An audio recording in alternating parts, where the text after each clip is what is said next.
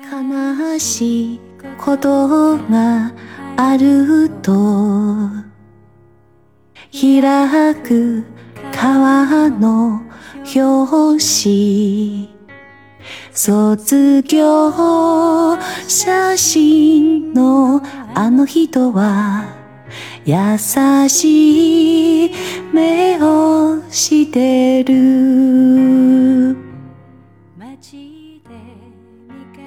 欢迎来到一期一会，我是主理人七七小小。刚才这首歌是首日语歌，名字叫《毕业写真》。呃，这个版本呢，仍然是我喜欢的金井美术唱的。其实它整个歌曲呢，是讲的是离开了曾经的学校，当你进入社会之后，每当你遇到不开心的时候呢，也许有一天你会翻开。曾经的毕业照片，回想起你青春的时光。这次疫情，看来对我最最最遗憾的影响，就是五月二十一号周六，我女儿的毕业典礼，我参加不上了。我的机票已经换了好多次了，但是没用。以现在上海的这个状态，根本不可能离开的。学校那边也不容许。就是在疫情这么复杂的情况下，让家长们都过去的，呃，告诉我们可以云端，那这个已经太差这个气氛了。时间好快，翻翻自己的朋友圈，女儿是二零一八年的八月底的时候，我们送她去学校的，也很荣幸参加了她的开学典礼。我是第一次参加那么有仪式感的开学典礼。我在朋友圈里写下了一段话，让我有种想重回校园的感觉，就是那种肃穆和庄严，整个的气场，整个的氛围。当时的我鸡皮疙瘩都起来了。那次参加的开学典礼上呢，其实我听到了学校的一位外籍老师讲了一段话，当时就很触动我。我其实在我朋友圈里翻翻看一下，我发现那天我的英文听力也相当好啊。在网上百度了一下，发现这段文字呢，其实来自某着名世界上着名名校，嗯，我记不太清楚了，也没来得及查，总归是最着名的一个学校的一个开学呃仪式上的一段经典的话。Attention, freshmen who are moving in tomorrow. A little request. When your mom wants to unpack all of your clothes and make your bed, let her. When your dad wants to introduce himself to all the people on your floor, let him. When they want to take pictures of every move you make this weekend, let them. If they embarrass you or act crazy, let them. As you start the new chapter of your life, they are also starting the new chapter of theirs. And believe it or not, this is probably more difficult for them than it is for you. So let them treat you like their baby one last time. 其实我在典礼上听到这段话的时候就触动很深，因为我们是提前几天到的，也知道女儿接下来的日子不在身边了嘛，总想着多把她的环境布置的好一点。我真的是忙上忙下。那次还记得有点受了点小伤呢，但是当听到这段话的时候，我就觉得，说着你内心想说的话，整体意思就是，如果你看到呢，妈妈在忙上忙下为你铺床、整理衣服，随她去吧。当你看到你的父亲激动的向每楼层的每一个人介绍你的时候，让他去。还有他们甚至想拍下你的一举一动，甚至造成你的尴尬或者是疯狂，也让他们去。请相信。接下来的生活是你自己要开始的新生活，和你适应这段生活相比，你的父母可能更艰难一点。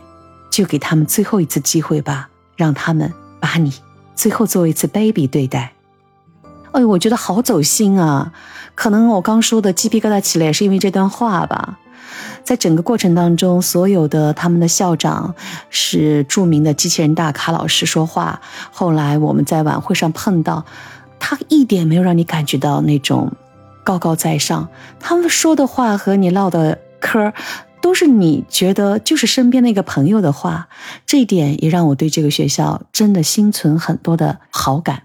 我希望我的女儿在这珍贵的四年大学生活中呢，不断的成长。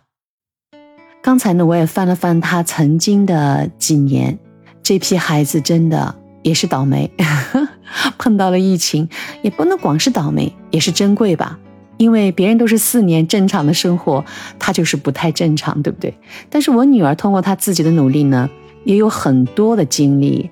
记得第一年的夏天，一九年的五月份，我看了一下，她就拿到了她第一份的实习工作，当时呢就是一个大学生实习。我还看了一下，也就是五月份的时候，陪他去第一次调染了头发。这一点其实我一直有点抗拒，我总觉得你头发上搞成这种怪颜色干嘛呢？但是当做好之后，才发现，嗯，真的靓丽青春。我把它放在了朋友圈上，一个好朋友就是说，小女孩就应该这样，否则过了这个年龄段不就是遗憾了吗？我突然想，对呀，这么年轻，有什么都应该去尝试。接下来他又去了欧洲的，去了瑞士，就是那个夏季学夏校，参加了这样一个活动。我记得那年的他自己的生日是七月份的，他是在瑞士山上和小朋友们一起过的，而且他给自己写感谢这个生日，让他多了增加了六个小时，因为时差嘛。然后进入了二零年，是我的这个千禧年的宝贝，我的女儿二十岁了。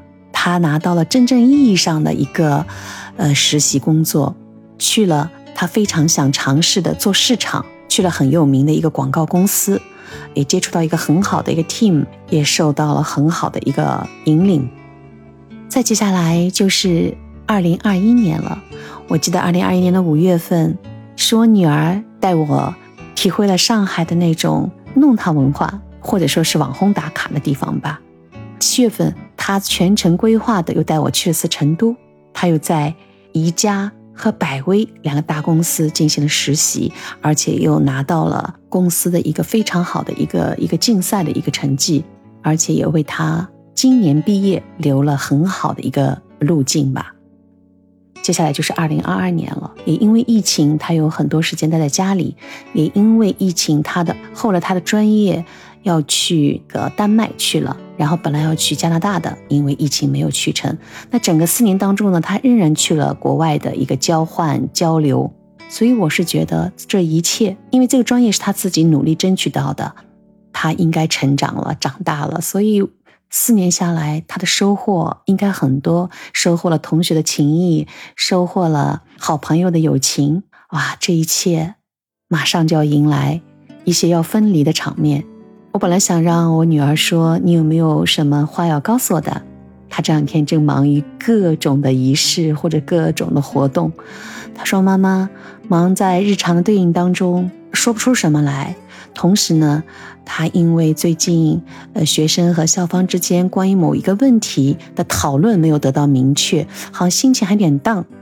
但是我总觉得这批孩子很厉害，也可能只是我看到的他或者他的朋友。”还有很多我没有看到，但是我的孩子，一个马上就要步入社会的这样的一个正值青年时期的女生，她很勇敢变得。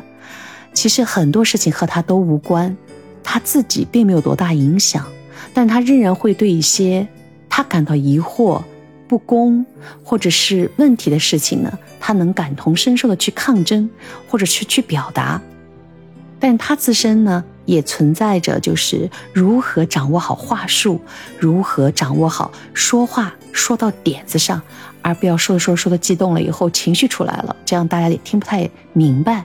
所以情绪永远是他和我还有所有的听众朋友们要掌握的一个问题吧。我曾经记得有个老师这样说：将来的社会，谁能控制好情绪，谁就能得到他想得到的一切。一开头唱这首歌《毕业写真》，我今天也看到了，我女儿他们学校也发了很多链接，上面有太多的毕业照片了。在当下的她来不及去，呃，想更深刻的内容，都在完成各种各样的活动。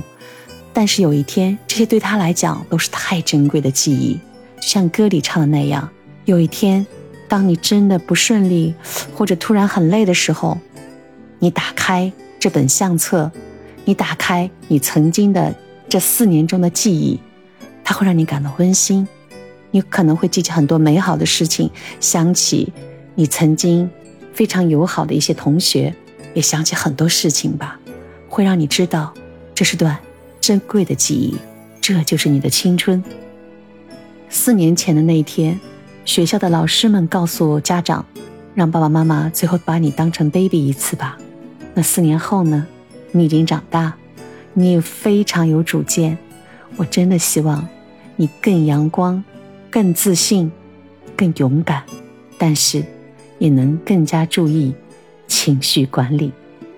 今天这个节目呢，真的就是在非常遗憾，就是说这个疫情当中非常遗憾的情况下，突然想到作为一个音频留下来做个纪念吧。